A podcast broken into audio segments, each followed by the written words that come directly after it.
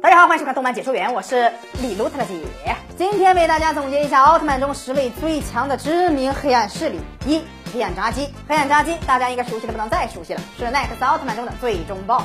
二、宙达，每五万年复活一次的黑暗王者。只有所有招和奥特曼一起上才可将其击败。三、改造兵器恩多拉，高斯奥特曼和杰斯提斯合体为雷杰多才将其击败，真实实力不可想象。出自高斯奥特曼剧场版。四、叶辅，来自宇宙的神秘生命体，是一种可以无限进化的生命体，能再生、进化和吸收复制。进化一次，实力就会变得更加强大，形态也会发生变化。吸收并复制所有的攻击招式，加强其攻击招式的破坏力之后反击，是奥特曼中出现的唯一一只 bug 怪兽，永远也打不死。五、雷布朗多星人，在奥特物语中，雷布朗的星人的背景设定是这样的：这个被称作究极生命体的全知全能宇宙人，曾经支配宇宙数万年，其力量的强大使宇宙中两大恶意亚波人、希伯利特星人都感到恐惧。六、黑暗皇帝安培拉星人，宇宙的黑暗恶魔。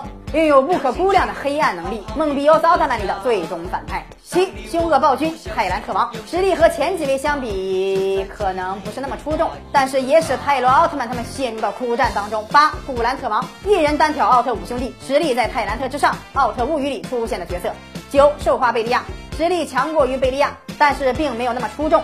十，迪迦剧场版最终圣战中的卡米拉，迪迦的老婆大人。大家认为还有哪些强大的反派？可以在下方留言哦。感谢大家收看动漫解说员，咱们下期再见。